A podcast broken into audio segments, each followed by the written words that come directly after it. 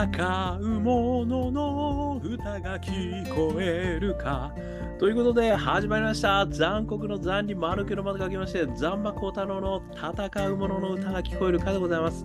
この番組はイノベーションを起こしたい人、新しい価値を作りたい人、そんな人たちのために送る番組でございます。私、株式会社イノプロビゼーションの代表させていただいたり、株式会社 NTT データのオープンイノベーションエヴァンジリストをさせていただいたりしております。さてさて、本日はですね、えー2023年7月3日、えーということでございます。えー今日東京はですねあの、雨が降るんじゃないかというふうに言われてたんですけれども、もう結局持ちこたえたような気がしますね。その代わりめちゃくちゃ暑かった。ね、ちょっともう、私も焼けてしまったんじゃないかっていうぐらい、ね、ちょっと一瞬で焼けてしまうぐらいの暑さでしたけれども、なんかこれからね、また雨が来るかもしれないということで、お気をつけいただければと思いますが、今日はですね、あのハリー・ポッタ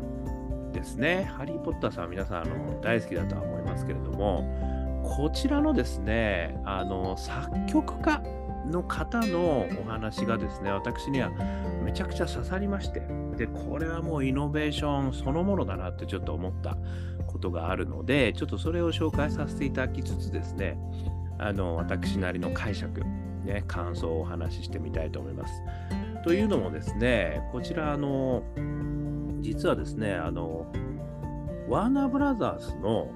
あの、スタジオツアー東京、メイキング・オブ・ハリー・ポッター、こちらの方にですね、えー先日ちょっと伺わせていただいた際にですね、あの、ハリー・ポッターのね、あの、豊島園に、あの、ついにできたと。えいうところなんですけども、要はメイキングなんですよね。ハリー・ポッターの作っているあの造形物ですとか、まさに音楽ですとか、こういったものがどういうふうにできたのかってことをですね、こうツアーで回りながら、6時間ぐらいかかるんですよね。もう、ものすごいツアーなんですけど、めちゃくちゃリッチな体験なんですよ。で、まあもちろんですね、ちょっとアトラクション的なものもあったりですね、あの、まあ、あの、もちろんね、レストランとか、スイーツもあったり、目まぐるしくですね、素晴らしい、もう巨大なハリー・ポッターワールドなんですけれども、そこでですね、ちょっとこの、実は音楽の話を、あの、制作の現場からですね、してた話があって、これがめちゃくちゃ刺さったのがあったので、ちょっとそれを紹介させていただきたいと思います。えっ、とですね、ハリー・ポッターの第7作、えー死の秘宝パート1と第8作死の秘宝パート2、まあ、まさにクライマックスですよね、えこれの音楽を担当したフランス人のアレクサンドル・デスプラさんという方がですねこの音楽の作り方についてちょっとすごいいろいろなお話をしてたんですけどここでの私もめちゃくちゃ刺さったあのフレーズちょっとご紹介します映画音楽はバランスによって成り立っています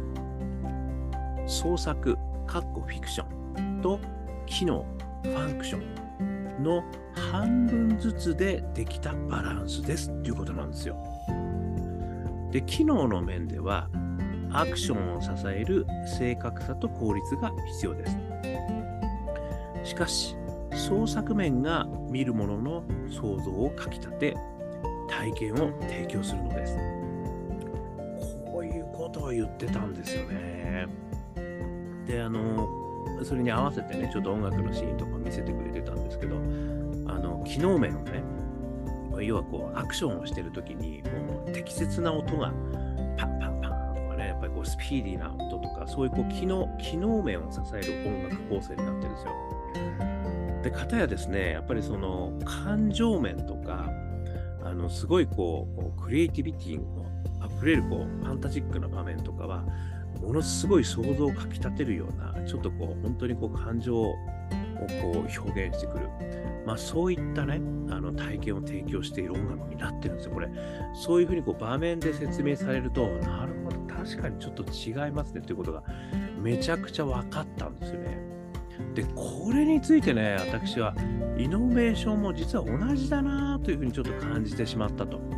えいうところがですね、今日私はこれからちょっとお話しさせていただく感想と解釈になるんですけども、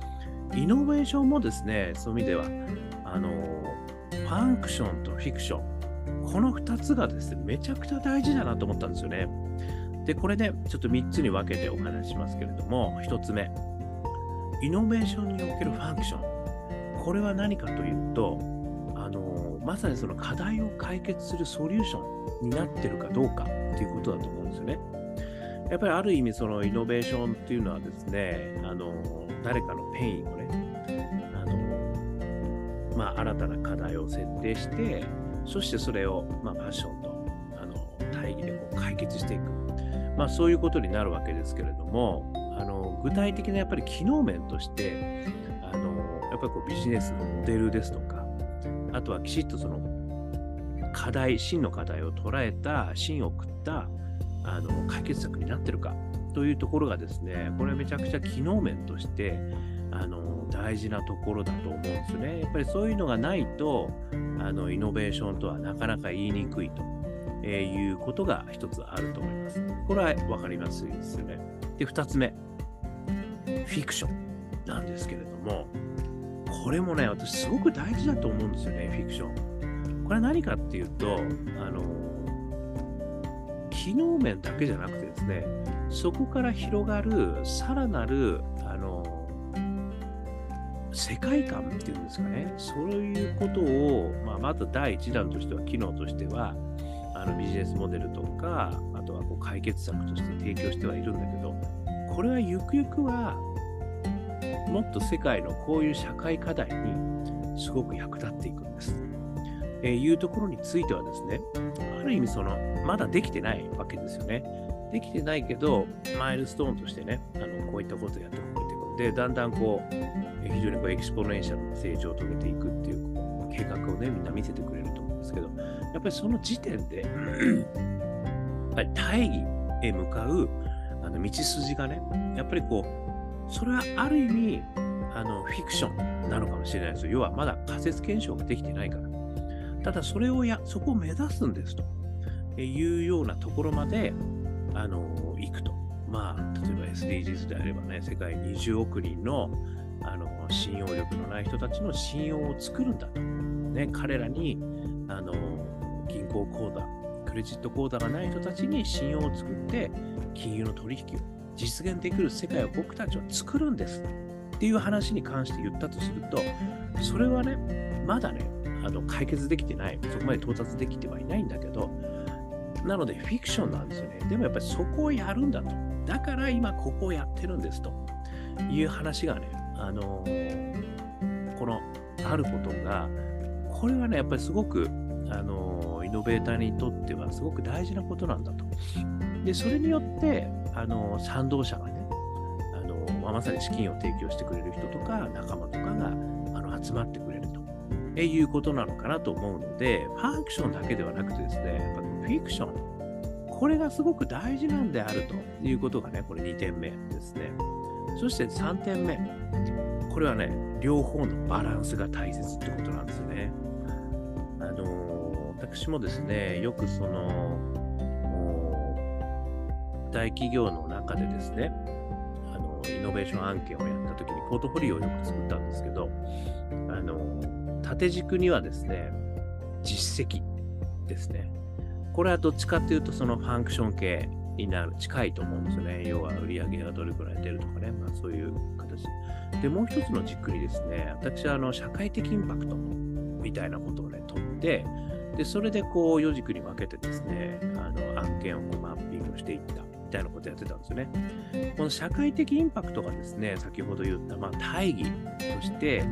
あの、もっとこういう社会社会課題をゆくゆくは解決していく道筋になるのであるということになるんですよね。なので、これの道筋をね、最初はこう実績面からやっていくんだけれども、でもゆくゆくは社会的インパクトに育っていくものもあるし、最初はもう社会的インパクトっていうことで、その機能がね、あのまだ見えないね、Facebook とかもそうでしたよね、最初は。これが本当にあの儲かるのかどうかわからないけれども、みんなこう登録していた。で、ビジネスになるのかいみたいな話になってたけど、広告ビジネスとして成り立っていったみたいなことがありますから、そのフィクション面からそのファンクション面に行くってことがあってもいいんだと思うんですね。まあ、これは両方面がバランスよくあのあるとで。しかも両方、どっちから、どっちがこう最初強くてもいいと思うんですよね。だって必ずどっちかが強くなると思うんですよね。ただ、両方の絵を描いていて、でそれの道筋がある。これがですね、私はすごくバランスが取れたあのフィクションとファンクションのあるべき姿なんじゃないかなってちょっと思ったということなんですよね。映画音楽の話としてね、あのこのデスプラさんが言われてたんですけど、これってね、すごくあのファンクションとフィクション、そしてイノベーション、因が、因踏んで、因だけで決めてんのかお前はってことじゃないんですよ。あのすごくね、やっぱイノベーションにはファンクションとフィクションがね、すごくいいんじゃ、あの、やっぱり必要なんじゃないかって、それのバランシングですよね。がすごく大事なんじゃないかなってことを改めて思ったということですよね。まあ、あのハリー・ポッターのね、これ映画も大好きで私も何回も何回も見てますけど、あのまあ、ある意味ね、その、ファンタジー、まあ、あの本からね、始まってるので、要はもうこれってもう活字から、もうかなりそのみんなの想像力を、あの、助けに、あの、成り立っている物語だとは思うので、まあ、すごいそういう意味では、あの、フィクションですよね。もうほとんどがフィクションなんですけど、でもこれを映画化するっていう時になった瞬間に、これはファンクションとして、具体的なそのクリーチャーの形はどうなってるんだとかねあのボルデモートはどんな顔をしてるんだとかね。こういうのが、あの、めちゃくちゃこう機能的に落とし込まないとできないですよね、これ映画って。だからそれがね、ままさにこの、あの、ハリー・ポッターツアー、もうね、それの落とし、スタジオツアーね、もう落とし込み方がもう半端ねえんだなと。めちゃくちゃ考えて、しかも詳細にまでこう、あの、機能を分解してファンクション化してるんですよね。だからこそ、そのファンタジー、ね、フィクションの部分が、もうより、あの、花開いて見えるんですよね。だから、フィクションとファンクション。これをね、まあ、これもね、やっぱりその、まあ、イノベーティブな映画だからやっぱりそういうことなんだろうなと私は思ったんですけど、めちゃくちゃすごいバランスである。まあ、こういうことがね、やっぱりすごく、あの人々の感動を呼ぶのかなっていうちょっと気もしましたというお話でございました。えー、少しでも参考になりましたら、幸いですね、これ。バーナーブラスのブラザーズのスタジオツアー、ツアー、ね、メイキング・オブ・ハリー・ポッター。なんか東京とね、ロンドンしかまだないそうですから。まあまあまあまあ、おすすめですよ、これね。ということで、えー、少しでも参考になりましたら幸いです。ということで、YouTube、ポッドキャスト、毎日話しますので、よかったら登録してみてください。そして Facebook、Twitter、こちらもね、えー、コメントいただければ、えー、私も変えさせていただきます。さらにですね、我がアカペラグループ、香港ラッキーズでは、中年ワンダーランドという曲をですね、ストリーミング配信しております。YouTube、えー、そして Apple Music、そして Spotify、えー、いろんなところで、あのストリーミングしてますので、よかったら中年不思議国、そして香港好きなものと書いて香港ラッキーズ、中年ワンダーランドね。中年じゃなくても元気が出る曲ですよ。えー、そして、アジャーニー・オブ・ラッキーというですね、4, 4曲入りの、えー、ニューアルバムも昨年末に出してますので、えー、こちらはモーラ、それから iTunes、こちらの方でね、ダウンロード販売しますので、よかったら聴いてみてください。えー、6人グループ、えー、6人組の、えー、アカペラグループでございます。31周年。ね、すごいですよね。ということで、あとは一人からでもイノベーションができる、そんなことを書いた本、オープンイノベーション21の秘密、こちらも電子書籍、リアル書籍、両方ね、ありますので、見てみてください。えー、1時間ぐらいで読めちゃうけれども、21の秘密が手に入っちゃう。ね、そんな本でございます。そして、普段はですね、私、イノベーションコンサルをやってまして、えー、大企業の皆様、ね、中小企業の皆様、えスタートアップの皆様、もしね、イノベーションのお困りことがありましたら、気軽にお問い合わせくださいませ。そして、そして、起業家を目指す、ね、そんな人たちの支援もしてますので、何度でも挑戦できる世界を、それを目指してですね、えー、プラットフォーム作りしてます。えー、1世帯あたり1法人化、ね、これを目指しまして、頑張ってますので、こちらもお気軽にご相談くださいませ。ということで、今日も聞いていただきましてどうもありがとうございました。それでは皆様頑張りましょう。また明日